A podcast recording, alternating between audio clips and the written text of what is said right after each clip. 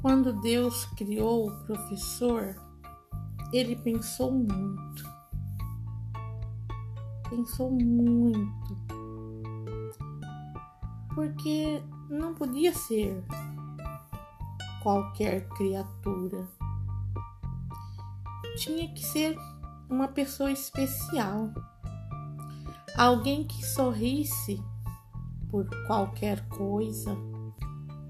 Alguém capaz de fazer o possível ou até mesmo o impossível para realizar sua tarefa.